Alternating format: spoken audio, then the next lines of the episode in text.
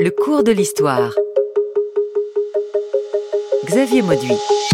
Pensez l'Europe depuis la Pologne. À la fin du XVIIIe siècle, la Pologne est convoitée, découpée, partagée. Il est difficile de s'affirmer Face à des voisins si imposants dans un monde en guerre, comment imaginer la paix? Le 19e siècle est celui de l'épopée napoléonienne, c'est aussi celui du Congrès de Vienne, un équilibre des puissances.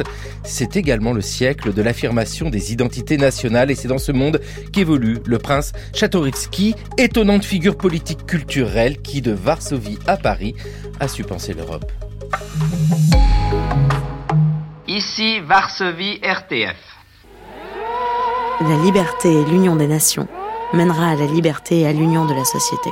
Après tout, pourquoi pas? Il ne s'était massacré que par procuration.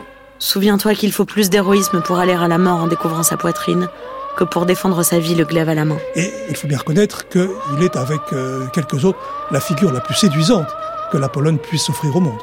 Ah, figure séduisante. Bonjour Audrey Kichelewski. Bonjour Xavier Medi. Vous nous le présentez en quelques mots. Qui est ce prince Chartoriski qui va être notre héros aujourd'hui? Mais disons-le, c'est plus pour réfléchir à la manière dont les Polonais, les Polonaises ont su penser l'Europe. Oui, alors euh, Adam Jerzy Czartoryski, c'est un aristocrate, une grande famille polonaise et du reste comme la plupart des, penseurs hein, euh, et des intellectuels polonais qui vont s'intéresser euh, à la question européenne, il, fait partie de cette, euh, noblesse polonaise, polonaise et lituanienne. Hein. c'est le fils d'un prince polonais, d'une aristocrate de Lituanie. Il s'est engagé dans l'armée polonaise pendant la guerre euh, contre les Russes déjà hein, euh, euh, en 1792 pour défendre la Constitution du 3 mai, une guerre qui se solde par une défaite, par un premier partage. il, s'engage vraiment donc en cette fin du, du 18e siècle pour la Pologne. Oui, parce qu'il naît en 1770, c'est ça. C'est-à-dire que lui, bah, dans sa jeunesse, il assiste à cela, à ces différents partages euh, de la Pologne. C'est euh, traumatisant, on peut le dire encore aujourd'hui encore. Hein. Quand on parle des partages de la Pologne en cette fin du XVIIIe siècle, c'est quelque chose qui marque partagé entre qui? Euh, La Russie, la Prusse, l'Autriche? Tout à fait, c'est ça. Et donc oui, la Pologne va connaître trois partages. 1772, 1793, donc euh, suite euh, à cette, euh, cette défaite contre, contre les Russes, hein, donc, où les, Polonais s'étaient dotés d'une constitution le 3 mai 1791 et sont, sont écrasés. Donc, Pologne de plus en plus grignotée. Czartoryski va prendre part à cette ultime euh, tentative de défendre euh, la Pologne euh, donc par les armes avec Kosciuszko en 1794, l'année suivante donc insurrection qui échoue à nouveau, qui aboutit au troisième et dernier partage, donc 1795. Il n'y a plus de Pologne à cette date. Euh, et euh, en, représailles de son euh, engagement, Catherine II de Russie va non seulement confisquer ses terres familiales, ses possessions familiales qui sont à présent en territoire russe, c'est-à-dire les trois quarts de sa fortune finalement, hein, et va, il va être pris en otage, en fait. La seule manière de lever le, séquestre de ces terres va être, euh, pour son père, lui est encore euh, assez, assez jeune, d'envoyer, euh, de l'envoyer lui et son frère à la cour de Saint-Pétersbourg et finalement être un peu otage des otage des Russes. Oui, et puis ce sont des grandes familles, hein, vous l'avez dit, des grandes familles d'aristocrates. Ce sont des princes et c'est une aristocratie cosmopolite, mais c'est ce qui dure encore durant tout le 19e siècle. C'est pas si étonnant que ça. Là, c'est un contexte très particulier, mais que l'on retrouve ce prince euh, à Moscou, à Saint-Pétersbourg, il est même baigné d'une culture européenne, on peut le dire, comme euh, tous les gens de son milieu social. Oui, bien sûr. Et puis, de toute façon, dans, dans cette cour, il est comme un poisson dans l'eau. Il va fréquenter les salons et va même se lier d'une amitié très profonde avec euh, le futur tsar Alexandre. Hein. C'est ce qui va faire qu'il va occuper assez rapidement une place euh, privilégiée euh, dans euh, le, gouvernement russe. Il va être d'ailleurs un temps ambassadeur en, Sardaigne. et d'ailleurs, c'est intéressant à ce, titre-là parce qu'il va en, profiter pour acheter et ramener bah, plus tard à Cracovie, mais déjà euh, ramené dans ses, dans ses bagages euh, la fameuse Dame à l'hermine euh, de Léonard de Vinci, hein, qui est le clou des collections polonaises encore aujourd'hui à Cracovie. Et c'est une acquisition du prince Czartoryski du temps de son séjour en Italie. Ah, c'est intéressant ça de, de, le rappeler parce que ici nous avons quand même un Polonais qui assiste au partage de la Pologne et puis qui se met au service de la Russie. C'est pas un peu en kikinant ça? Est-ce qu'il y a un mouvement déjà des Polonais qui existe pour retrouver l'indépendance de cette Pologne, on l'a dit, qui après le dernier partage de 1795 n'existe plus. Bah, c'est-à-dire que oui, effectivement, les Polonais sont divisés sur l'attitude à avoir euh, après euh, cette, euh, cette défaite, après ces partages. Et voilà, une des stratégies qui va être celle adoptée par Tchaïkovski, c'est d'être finalement en bonne intelligence avec les Russes pensant et estimant que parmi les puissances qui se partagent euh, la, Pologne, hein, finalement bientôt des trois empereurs hein, entre euh, l'Autriche, euh, la Prusse et la Russie, sur certains points le tsar de Russie n'est peut-être pas euh, le pire et que euh, s'entendre avec lui, faire en sorte de d'assouplir ses positions, de l'éclairer euh, et de d'avoir une politique moins répressive pourrait faire en sorte qu'une Pologne pourrait renaître sous protectorat russe avec la bénédiction des Russes, mais d'une manière ou d'une autre, il faut s'entendre avec la Russie qui, de, de fait, gère l'essentiel des territoires polonais. Oui, c'est un diplomate. Hein. Voilà, c'est ça. C'est une, c'est une option stratégique qui, euh, euh, il n'est pas, il n'est pas spécialement isolé euh, là-dessus sur sur cette question. Donc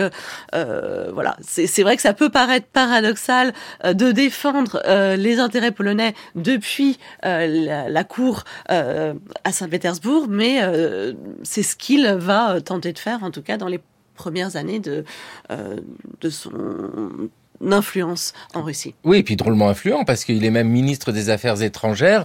Nous sommes euh, au tout début du 19e, 1804-1806. Il est ministre des Affaires étrangères, mais à ce moment-là, il se passe quand même des petites choses en Europe parce qu'il y a un bonhomme euh, qui euh, fait beaucoup parler de lui et qui s'approche tout doucement de la Russie, c'est Napoléon. Mais ça tombe bien, il y a une paix avec un bisou sur un radeau. Un tableau de Gautreau perpétue le souvenir de ce décor où va se dérouler une comédie historique. Le 25 juin, à 1h de l'après-midi, Napoléon s'embarque, accompagné du grand-duc de Berg, du prince de Neuchâtel, du maréchal Bessières, du grand maréchal Duroc et du grand écuyer Colincourt. Au même instant, Alexandre quitte l'autre rive, accompagné du grand-duc Constantin, des généraux Bendingsen et Uvarov, du prince de Labanov et du comte de Lieven. Les embarcations atteignent le radeau simultanément. Acclamés par une foule de soldats et d'habitants du pays, massés le long des rives, les deux autocrates tombent dans les bras l'un de l'autre. Après tout, pourquoi pas? Il ne s'était massacré que par procuration. Gabriel Timori qui se fait conférencier pour l'émission Heure de culture française en 1957 et qui évoque le traité de Tilsit, cette réconciliation entre l'empereur Napoléon Ier et le tsar Alexandre avec euh, donc ce bisou à Tilsit, euh, réconciliation qui a des conséquences énormes pour la Pologne. C'est la renaissance d'une forme de Pologne. Hein. C'est difficile toujours de définir en un seul mot ce qu'est la Pologne. Là, c'est un duché. Oui, tout à fait. C'est le grand duché euh, de Varsovie qui va être formé donc euh, après 1807 hein, et euh, à ce moment-là, la diète, le Parlement polonais va prendre comme pour président le propre père de Czartoryski. Donc Czartoryski évidemment est un peu gêné euh, parce que il a son père qui euh, qui, est à Varsovie, euh, lui euh, est euh, ministre. Alors il est plus ministre, mais il est quand même encore en position en Russie. Donc il va démissionner par pour pas être pris dans ce conflit de, loyauté et euh, va finalement même à un moment donné quitter toutes ses fonctions officielles euh, en Russie, même quitter le pays en 1812.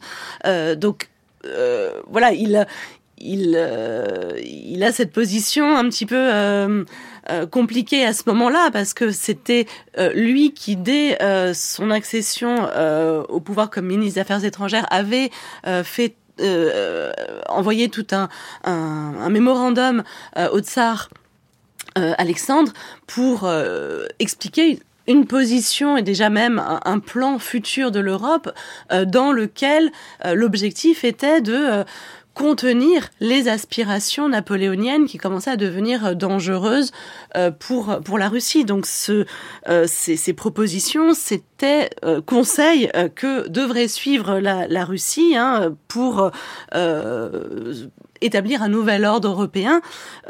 Où déjà l'idée de, nation, de droit, de, de des nations à l'autodétermination était centrale, que ces nations devaient avoir une constitution euh, et euh, qu'il euh, voilà une espèce d'équilibre des puissances hein, pour contenir l'avancée française. Donc je, je je sais pas trop comment il a réagi. Je pense qu'il était content qu'il y ait ce grand duché, mais euh, euh, ça, ça allait un peu à l'encontre de ce qu'il avait euh, préconisé.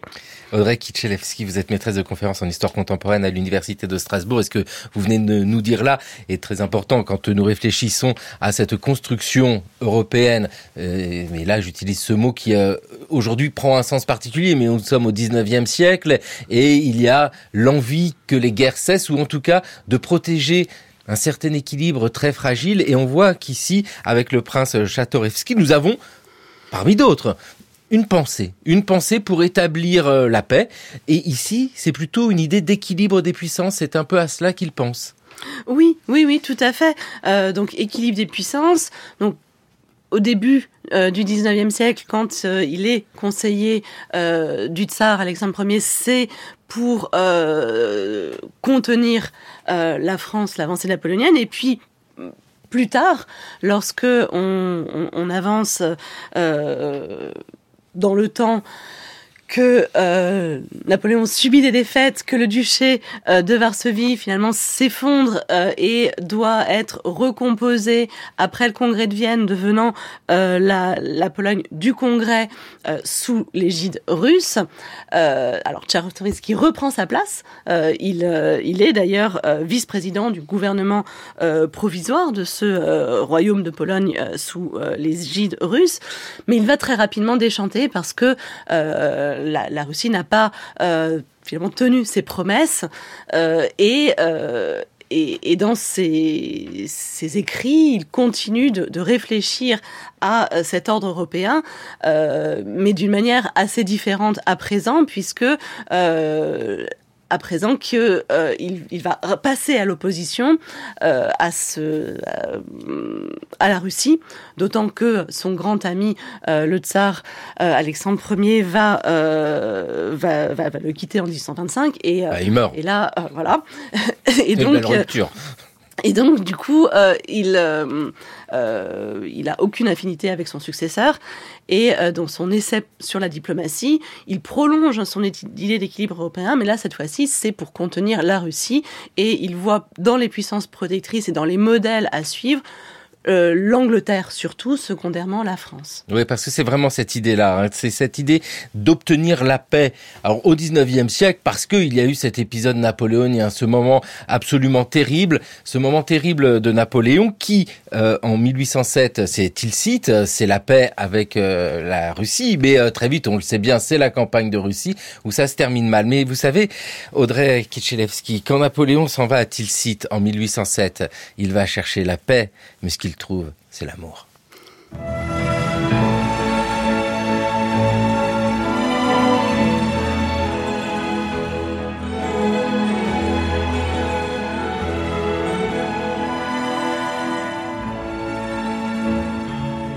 Mon ardente, ma polonaise, ce bouquet de roses tendues, par-delà la foule mauvaise, Marie, ton regard suspendu, sous la glace de ton ascèse inaccessible, moi, je sens que sous ta peau coule la braise, la braise rouge de ton sang.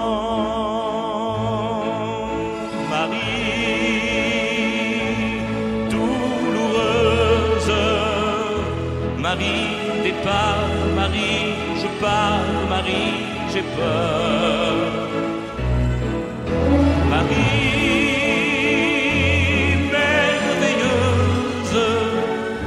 Je veux graver mes lèvres en rouge sur ton cœur.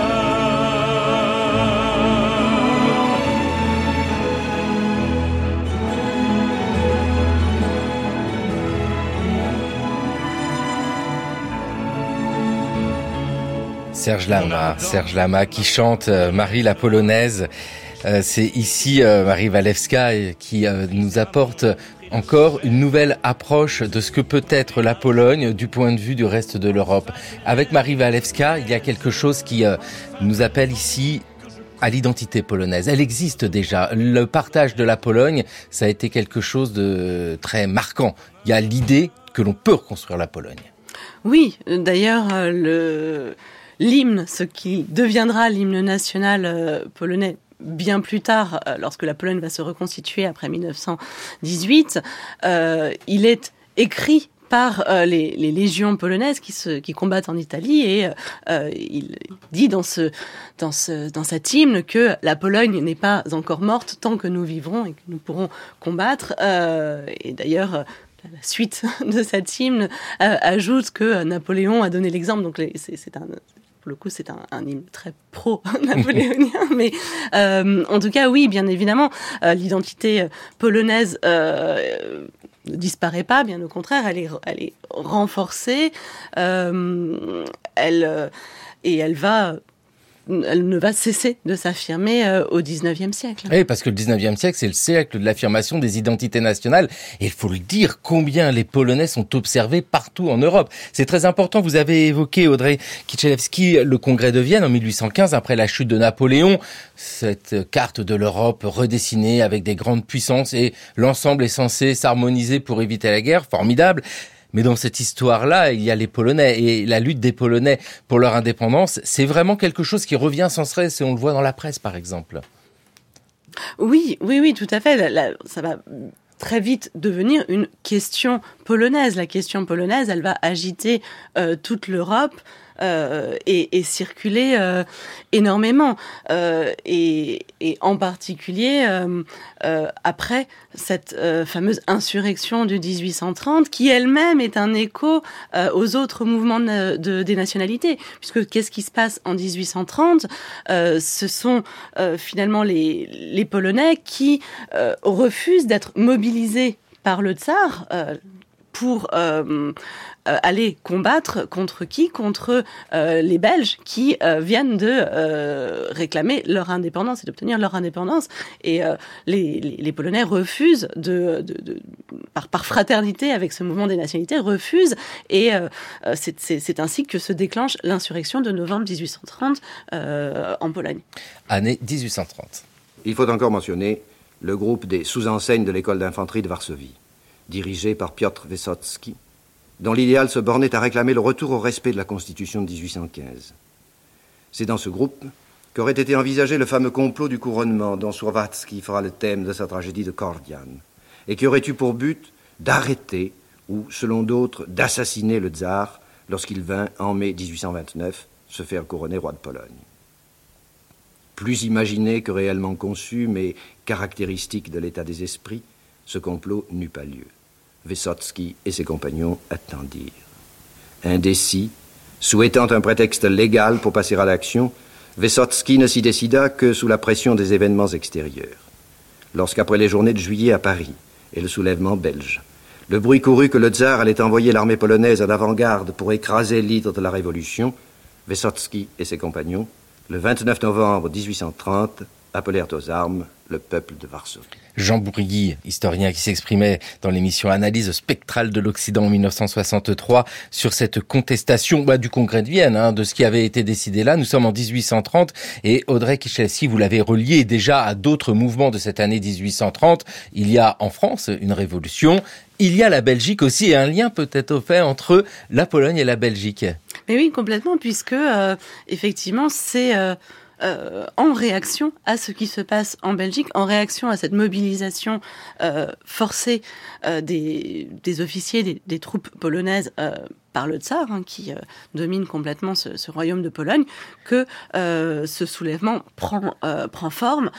Euh, est partie prenante, une part vraiment active. Il est président euh, du Conseil euh, provisoire formé le 3 décembre 1830 euh, et euh, il c'est vraiment la mise en place de ce qu'il prenait quelques années plus tôt dans son essai sur la diplomatie avec le droit des nations à l'autodétermination, le libéralisme, les idées des Lumières.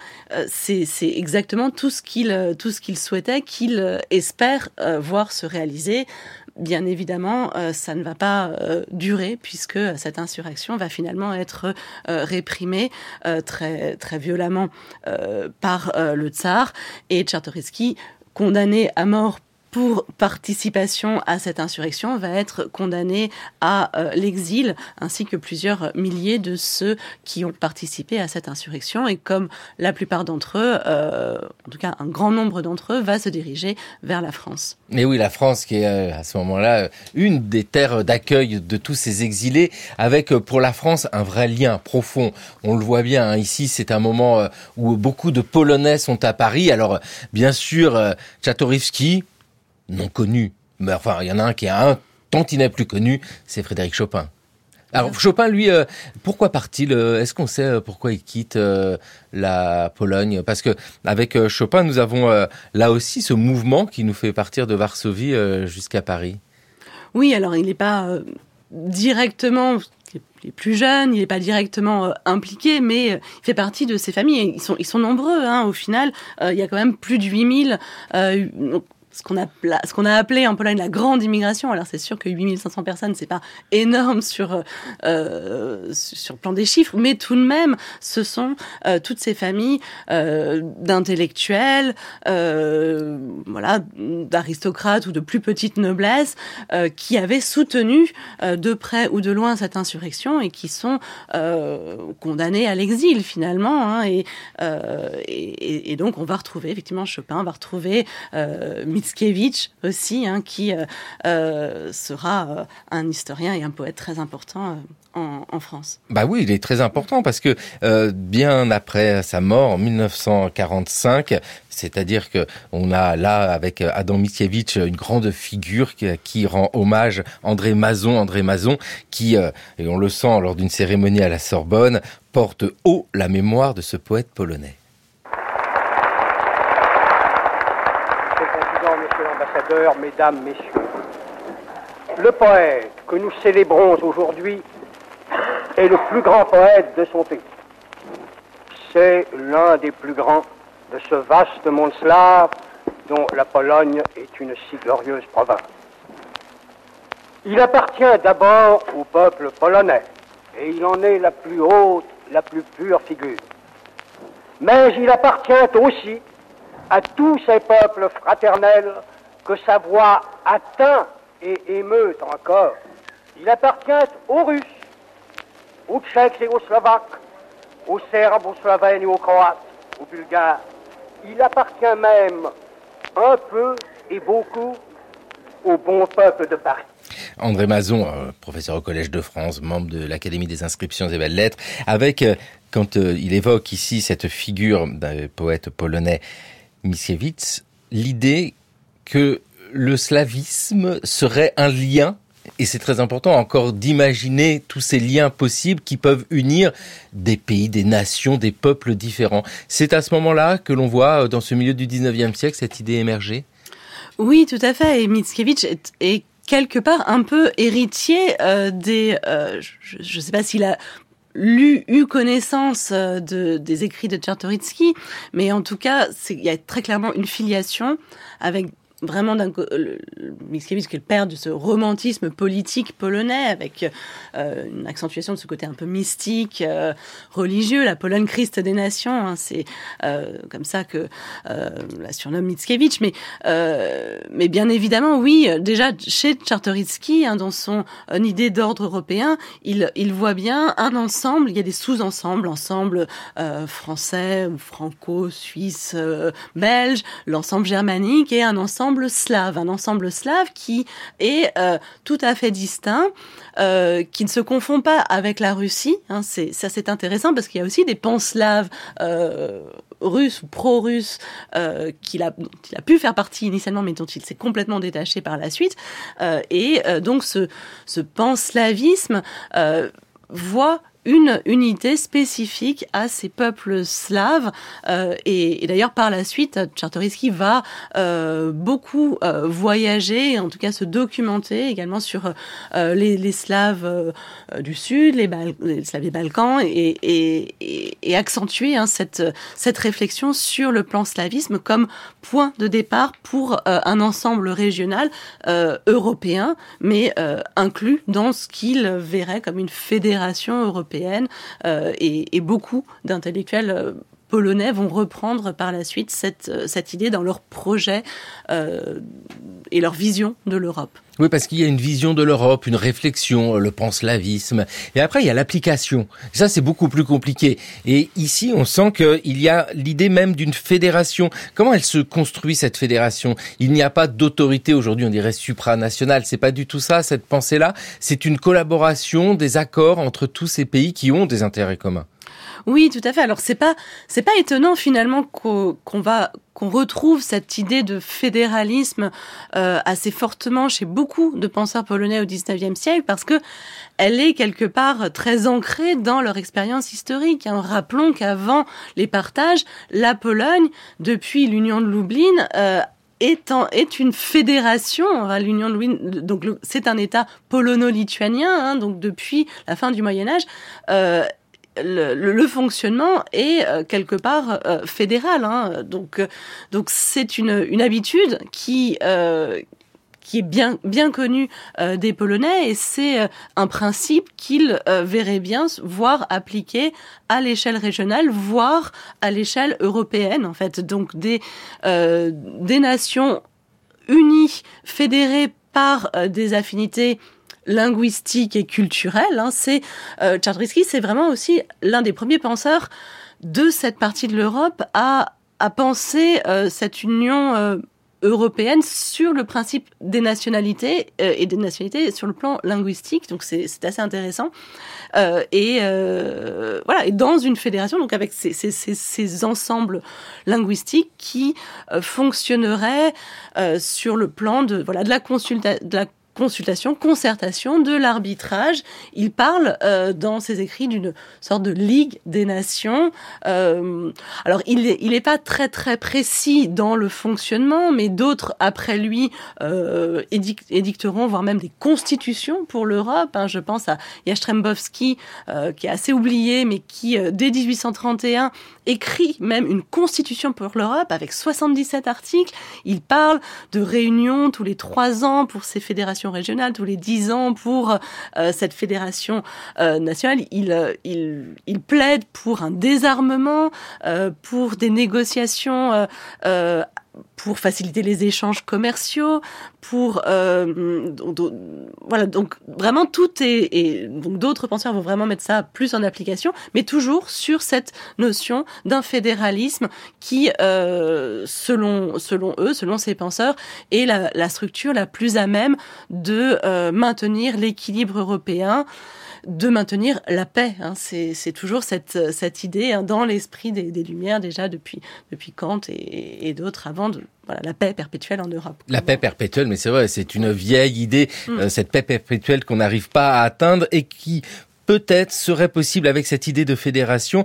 Audrey Kichelewski, vous nous le dites, l'expérience polonaise du passé avec le fédéralisme, bah, c'est un ferment de cette pensée. On pourrait peut-être ajouter quelque chose. Vous allez me dire si c'est une erreur, mais la Pologne, c'est une monarchie élective. Enfin, l'idée de se réunir et d'élire euh, son souverain, c'est quelque chose qui est dans la culture polonaise de l'aristocratie, mais euh, globalement de la Pologne. Ça aussi, c'est un élément qui peut permettre à tous ces gens, ces Polonais, réfléchissent à une fédération. Ça les choque pas, ils savent le faire ils savent se réunir.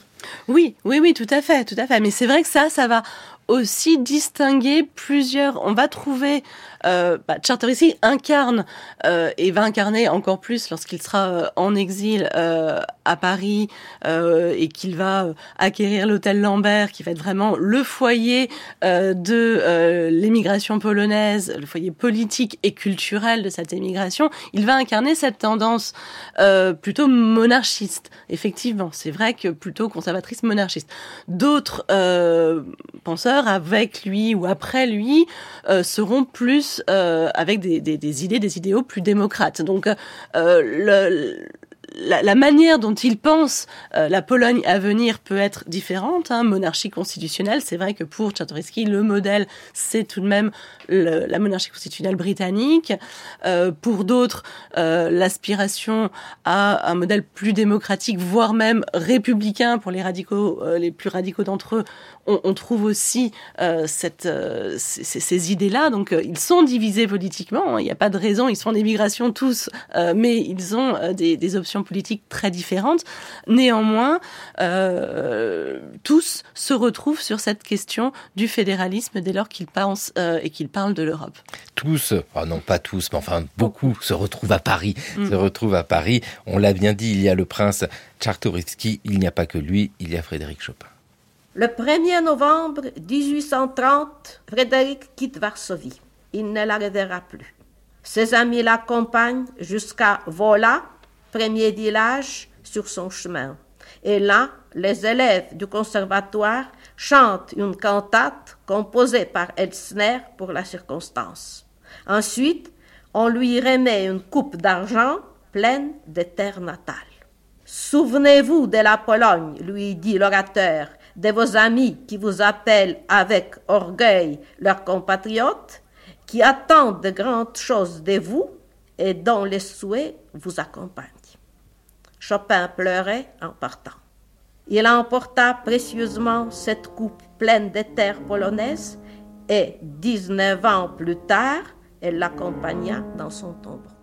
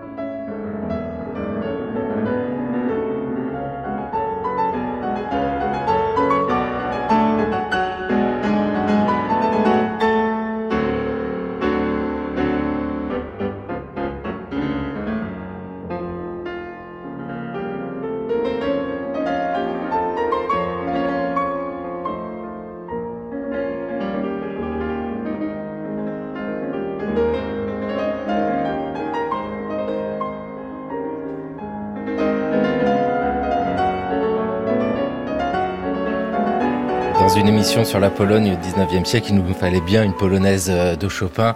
Euh, Audrey Kishlewski, vous allez me demander, alors je vous le dis tout de suite, polonaise pour piano numéro 5 en fa dièse. C'est Alexandre Katiev qui euh, interprète ici cette polonaise. Et juste avant, nous avons entendu Maria Kasterska, qui est journaliste, euh, écrivaine alors roumaine mais d'origine polonaise et qui évoquait la venue à Paris de Frédéric Chopin en 1830 avec cette communauté polonaise à Paris qui peut se s'expliquer par euh, tous ces exilés. Bien sûr, vous avez parlé de cette grande émigration en 1830. Ce sont des intellectuels en partie qui partent, hein, des, des gens qui euh, ont pris part euh, à l'insurrection, bien sûr, mais beaucoup d'intellectuels. Et tous se réunissent à Paris. Vous avez cité l'hôtel Lambert, c'est l'hôtel qui se trouve sur l'île Saint-Louis, en plein cœur de Paris. Plutôt bel hôtel, hein, plutôt très prestigieux. C'est là où s'installe le prince Tcharkovitsky.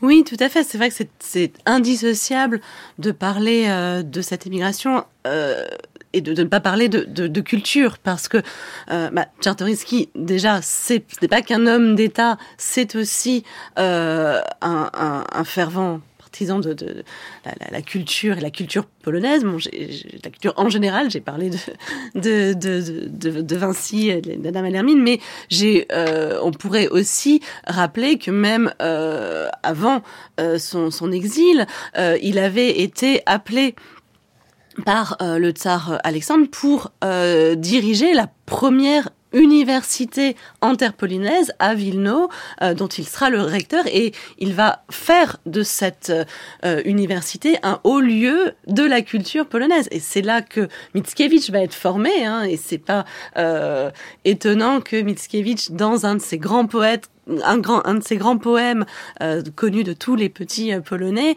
euh, c'est il commence par "O Lituanie, ma patrie", ce qui peut être très paradoxal pour celui qu'on nomme le grand poète national polonais, mais voilà, parce que Vilno, Vilnius, Vilna, c'est le lieu où vont se, se, former tous ces, ces intellectuels devenus des fervent patriote polonais. Donc euh, voilà, il a euh, toujours, Czartoryski, eu à cœur de défendre cette, euh, cette culture polonaise et il va continuer de le faire en exil en fondant la société littéraire à Paris dès qu'il dès qu'il s'y installe. et cette société littéraire va prendre ses quartiers dans cet hôtel particulier sur l'île Saint-Louis qu'il acquiert, donc l'hôtel Lambert en 1843. Et voilà, donc il est le représentant officieux de la Pologne en exil, mais aussi euh, il incarne euh, toute cette culture qui se rassemble euh, dans cet hôtel Lambert avec des écrivains, des philosophes, des historiens, et ça, contribue beaucoup à nourrir et créer cette identité polonaise en, exil finalement. Et donc cette, cette création euh, d'une identité polonaise, elle doit beaucoup à ce lieu central qui est l'hôtel Lambert. Bon, bah alors ça vaut le coup d'aller faire un petit tour sur l'île Saint-Louis. En 1840, le prince Adam Czartoryski, qui est la figure emblématique de toute la Pologne depuis avant la Révolution française jusqu'à sa mort, le prince Adam Czartoryski, qui était immensément riche, s'était installé là avec un comité polonais qu'on appelait les Blancs à la différence de Lelevel, qui était un rouge, lui était un blanc, c'est-à-dire partisan plutôt, autant que faire se peut, de la solution diplomatique, c'est-à-dire d'obtenir de la tutelle russe que des libertés, comme la liberté par exemple de parler russe, la liberté de pratiquer facilement la religion catholique, la liberté de s'assembler dans des sociétés savantes, soient accordées aux Polonais du royaume du Congrès. Et c'est entre 1840 et 1870 que d'un point de vue culturel, intellectuel, historique, se sont déployées les grandes heures de la Pologne. Et Frédéric Chopin s'est rendu là, en effet. Et il faut bien reconnaître qu'il est, avec euh, quelques autres, la figure la plus séduisante que la Pologne puisse offrir au monde. L'historien Laurentès dans l'émission Concordance des temps de Jean-Noël Jeannet sur France Culture, c'était en 2014. Ce monde polonais qui euh, gravite autour du prince Czartoryski, l'hôtel Lambert, l'île Saint-Louis, mais ce ne sont pas que des Polonais. C'est ça aussi qui est très fort, on l'a dit, hein, combien les Polonais étaient observés de partout en Europe et particulièrement en France.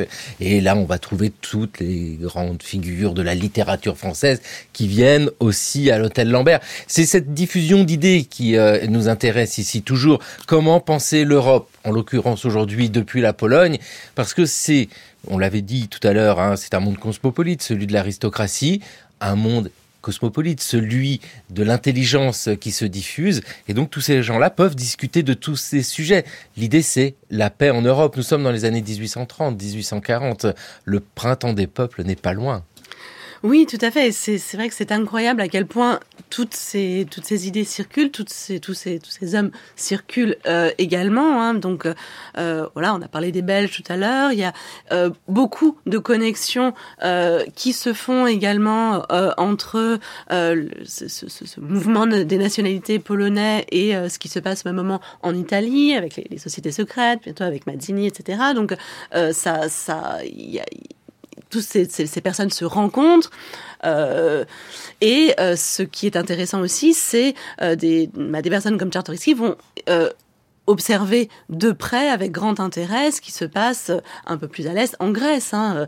Czartoryski est un grand adepte et défenseur euh, du mouvement euh, de euh, l'indépendance grecque, un grand grec, un, grand philhellène. Hein, et d'ailleurs, c'est pas pour rien que son essai sur la diplomatie, qu'il ne publie pas sous son véritable nom, mais sous un pseudonyme, le pseudonyme qu'il prend va être celui de Monsieur Toulousan, un philhellène. voilà, il va, il va s'auto-proclamer philhellène pour pouvoir écrire ce qui est à l'époque un, un pamphlet, puisqu'il est quand même extrêmement critique envers euh, cette, euh, cette Europe du Congrès de Vienne, envers ces trois euh, empereurs et donc envers le tsar en particulier.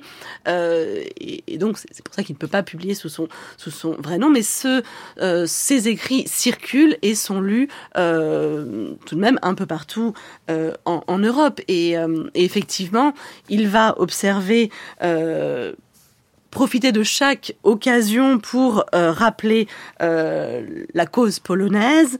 Euh, il va en 1848 être à Berlin, observer également ce qui se passe et comme ça a été rappelé hein, dans, l'extrait qu'on a qu'on a montré, être lui être plus partisan de la cause euh, diplomatique, donc euh, pas forcément euh, appuyer l'idée d'une attaque conjointe de la, la, Pologne, la France, en tout cas des, des troupes polonaises, franco-polonaises, même avec la Prusse, contre la Russie. Il serait plutôt partisan encore d'une solution plus pacifique, plus diplomatique.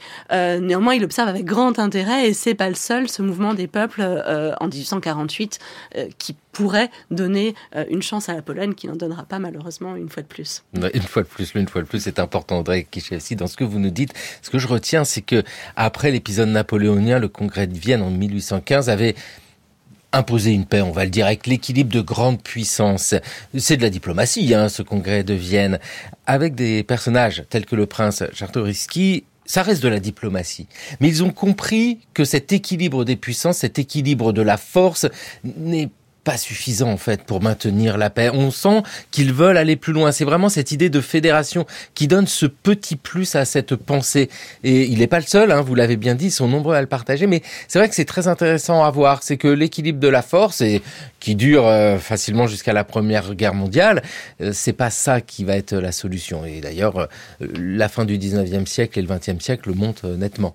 ces pensées, il les développe dans des ouvrages, vous l'avez dit, mais tout au long de sa vie, oui, alors ce, qui est, intéressant, c'est que effectivement, lui et, d'autres euh, avec lui euh, insistent beaucoup sur ce fédéralisme, également, euh, voire même peut-être avant tout, parce que ils, y voient la seule chance, la seule possibilité d'exister de manière indépendante pour la Pologne. L'enjeu, c'est tout de même, on l'a dit, de voir renaître une Pologne euh, comme un, État-nation. Et il n'y a que dans un cadre fédéral que c'est imaginable euh, à l'époque, en tout cas pour Czartoryski, c'est vrai que plus on avance euh, dans le temps, plus l'idée des États-nations qui coopèrent entre eux va, finir par émerger. Mais voilà, ce, fédéralisme est, pensé avant tout comme chance et opportunité pour que la Pologne puisse revivre finalement parce que euh, dans cette, euh,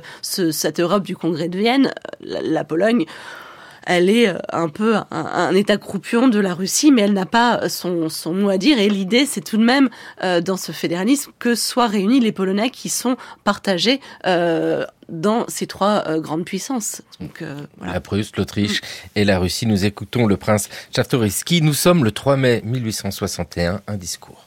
Ne descends pas, ô ma nation, de cette hauteur sur laquelle les peuples et les puissants sont forcés de te respecter. En y restant, tu ne perdras jamais de vue le but de tes espérances, et tu pourras t'en approcher plus sûrement.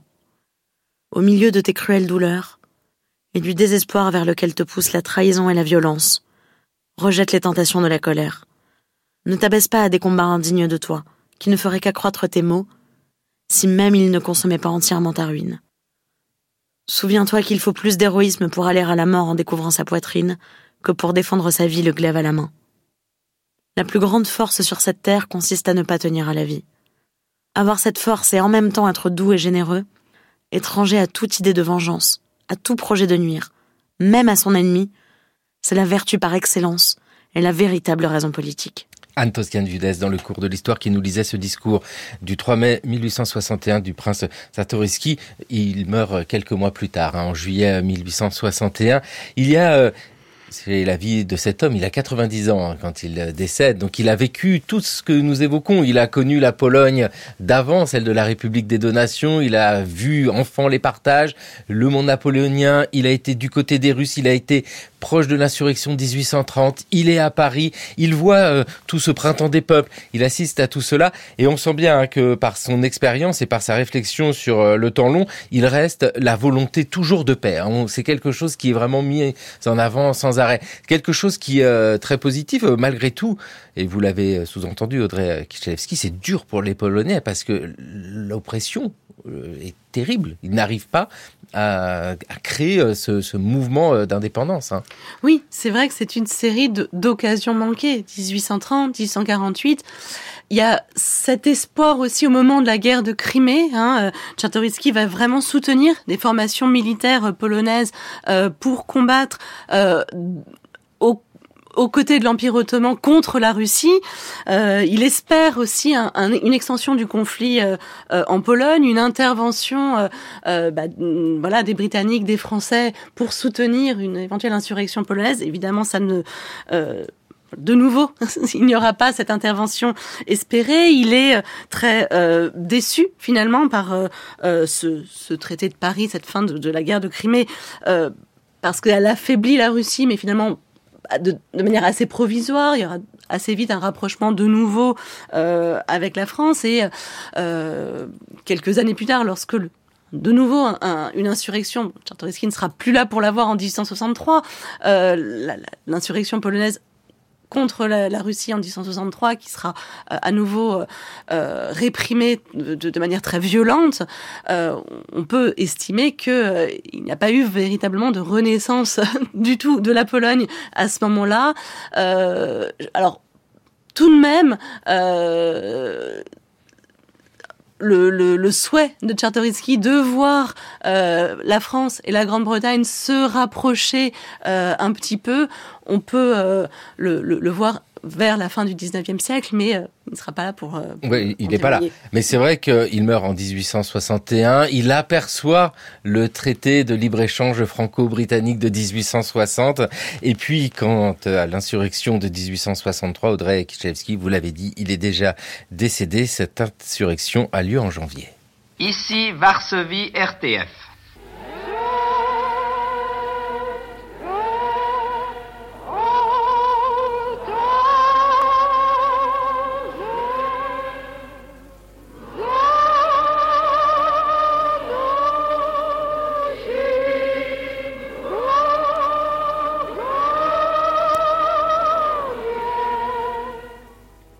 D'entendre les fidèles de l'église de Saskakampa, l'une des paroisses de Varsovie, chanter les premières strophes de Boże Czosz Polskun, Dieu garde la Pologne. C'est au son de ce cantique, qui est aussi un hymne national, que les insurgés de 1863 se soulevèrent contre l'occupation russe. C'est le chant qui soutint le courage des héros de l'insurrection de Varsovie contre l'Allemagne durant la Deuxième Guerre mondiale. C'est au son de ces strophes que les ouvriers de Poznan marchèrent à l'assaut de la forteresse stalinienne.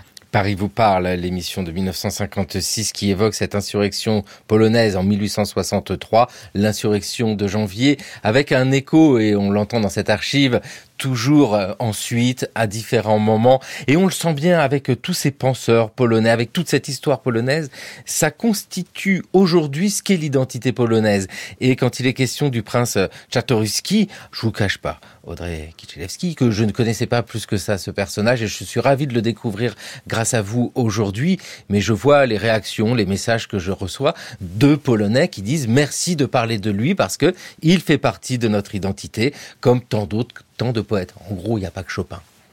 Oui, effectivement, c'est vrai qu'il a euh, un écho non seulement euh, au sein de l'immigration polonaise en France, avec cet hôtel Lambert dont on a déjà parlé, mais plus, euh, plus largement, finalement, ces idées vont euh, euh, constituer les, grands points importants de des, des, des, des point politique, euh, euh, idéologique euh, polonais au 19e, voire même encore au 20e siècle, hein, avec une filiation de ce côté un peu rationaliste, très ancré dans le, la, la, diplomatie, le réalisme qu'il qu incarne, et euh, d'autres vont reprendre euh, parce que c'est parce qu'il est vrai que dans son essai sur la diplomatie, euh, il, il, il a une dimension déjà un peu plus mystique, un peu plus euh, religieuse, euh, et ça, va être aussi une autre une autre filiation hein, vers voilà avec Mickiewicz quand on a dit le Christ des nations, mais aussi avec d'autres penseurs qui vont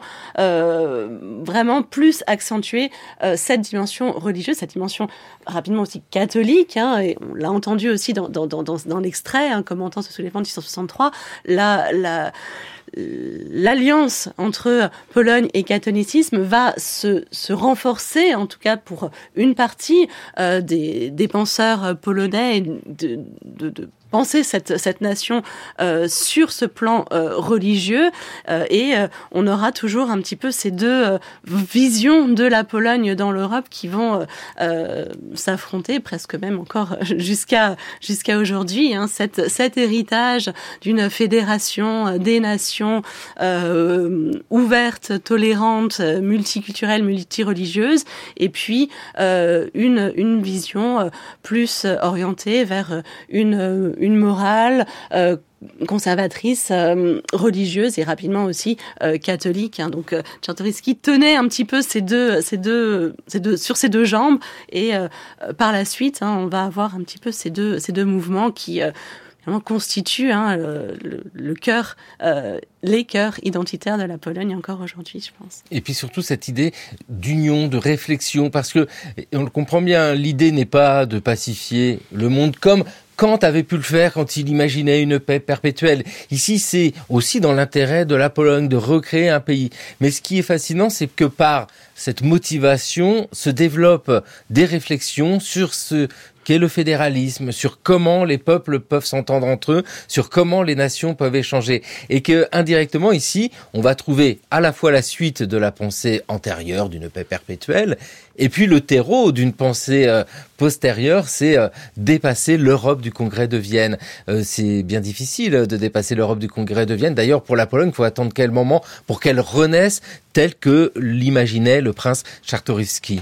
Oui, parce que c'est vrai que ben, Czartoryski, effectivement, toute sa vie euh, espérera euh, vous revoir euh, une Pologne renaître et euh, ça ne sera pas, le cas. Euh, la fin du 19e siècle euh, ne voit pas ne voit guère d'amélioration et effectivement, il faut euh, attendre la Première Guerre mondiale et à l'issue de la Première Guerre mondiale pour que avec le traité de Versailles, la Pologne qui figure dans les, les euh, 14 points de Wilson comme condition pour la paix, hein, une renaissance d'une Pologne indépendante, cette Pologne indépendante se concrétise euh, euh, par le traité de Versailles qui signe la fin de la Première Guerre mondiale. Et ce n'est euh, finalement que euh, assez tardivement au XXe siècle euh, on va voir une, une Pologne renaître avec aussi, toujours hein, un peu cet affrontement entre ces, deux grandes figures qu'on va retrouver à Versailles, qu'on va retrouver au début de, de,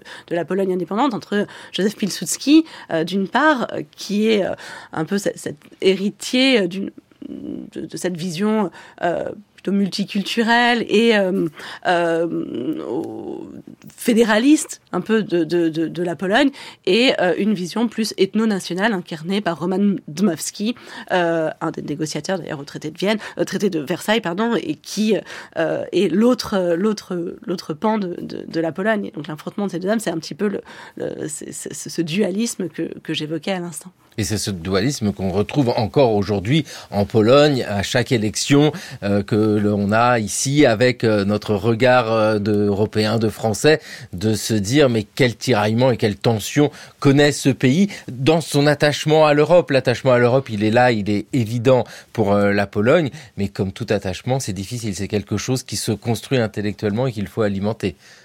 Oui, oui, oui, tout à fait, tout à fait. Et c'est, et c'est, euh, ce qui est intéressant aussi, c'est que voilà, on va avoir cette, cette, cette Pologne indépendante euh, bah, pendant finalement assez peu de temps puisque euh, ça va durer juste le temps de l'entre-deux-guerres, une vingtaine d'années, après de nouveau la Seconde Guerre mondiale, euh, une Pologne qui est euh, euh, occupée, qui disparaît euh, à nouveau de la carte euh, et euh, qui va se retrouver euh, dans l'orbite euh, non plus russe mais soviétique euh, après 1945. Et ce qui est intéressant, c'est que on va avoir euh, donc dans ce second XXe siècle, euh, de nouveau une pensée de fédéralistes polonais, euh, d'intellectuels en exil qui, qui quittent la Pologne devenue communiste et qui vont penser une renaissance de la Pologne sous une égide fédéraliste euh, et on va retrouver des clubs euh, de, de, Polonais euh, avec des Tchèques, avec d'autres d'autres d'autres intellectuels centre-européens qui vont penser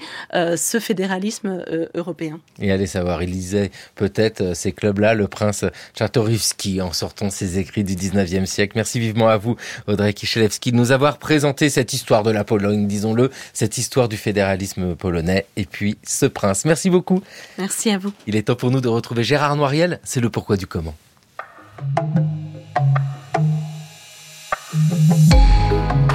Pourquoi Marie Harel n'a-t-elle pas pu inventer le camembert? Le 31 mars 1991, un article du Monde informa ses lecteurs amateurs de camembert que, dans le pays d'Auge, on s'apprêtait à fêter le bicentenaire de l'invention de Marie Harel. Le journaliste racontait, je cite, qu'en 1791, la belle fermière trouva, grâce au conseil du prêtre réfractaire qu'elle avait recueilli durant la tourmente révolutionnaire, le secret de l'affinage d'un fromage fermier fabriqué dans les fermes alentours. Marie Harel a réellement existé. Elle est née en 1761 sous le nom de Marie-Catherine Fontaine, dans une commune proche de Vimoutier, à quelques kilomètres du village de Camembert, dans l'actuelle Basse-Normandie. Mais, contrairement à la légende, confortée par cet article du Monde, elle n'a pas inventé le camembert. Il est vrai que, dès le XVIIe siècle, cette partie de la Normandie était déjà connue pour la production de ses fromages. Dans son Dictionnaire universel géographique et historique, publié en 1708, Thomas Corneille, le frère de l'auteur du Cid, avait noté qu'il existait dans la région un gros marché où l'on apporte les excellents fromages du pays de Camembert. Mais ces fromages locaux n'avaient ni la forme, ni la tenue du camembert tel que nous le connaissons aujourd'hui. Il faudra attendre le milieu du XIXe siècle pour que ce fromage de lait de vache, dit à pâte molle et à croûte fleurie, soit véritablement mis au point. La raison principale de cette innovation est d'ordre technologique. Suite à la création des chemins de fer, les produits locaux purent être diffusés sur une échelle plus large. Mais pour satisfaire la demande croissante en provenance des villes, il fallut collecter le lait dans des fermes qui étaient de plus en plus éloignées les unes des autres. Ces contraintes de transport expliquent que le lait ait subi l'influence du temps et de la température. De grands volumes de lait furent alors acidifiés sous l'effet des bactéries qu'il contenait. C'est pour résoudre ce problème qu'après de nombreux tâtonnements, le camembert moderne a vu le jour à la fin du XIXe siècle. Cette évolution dans la fabrication, le transport et la commercialisation des fromages normands a été mise à profit par les descendants de Marie Harel, qui se sont lancés dans la production du camembert à une grande échelle. Toutefois, ce n'est qu'au début du XXe siècle que l'invention du camembert a été attribuée à Marie Harel. Selon une légende qui prit forme à ce moment-là, elle aurait bénéficié des conseils d'un prêtre réfractaire réfugié à Camembert pour échapper à la police républicaine. Ce mythe prit une tournure officielle grâce à un touriste américain. Convaincu que le camembert avait guéri ses maux d'estomac, il lança une souscription afin d'ériger un monument à la mémoire de Marie Harel. Le 7 avril 1928, Alexandre Mitterrand, ancien président de la République, inaugura lui-même une statue en hommage à Marie Harel. Les amateurs de camembert et de belles légendes peuvent admirer aujourd'hui encore cette statue à Vimoutier, sauf qu'elle a perdu sa tête à cause du bombardement de la commune le 14 juin 1944. Mais le visage de Marie Harel est toujours présent sur les boîtes de camembert qui sont vendues dans les grandes surfaces. Merci Gérard Noiriel pour cette chronique moulée à la louche. C'était le cours de l'histoire sur France Culture, une émission réalisée par Laurence Millet et Anna Olvec avec à la technique Noé Chaban. Merci à Jeanne Delecroix, Toscane Viudet, Jeanne Copet, Mathieu Copal et Mayo Nguizou qui ont préparé cette émission que vous pouvez retrouver et podcaster sur notre site franceculture.fr et l'appli Radio France.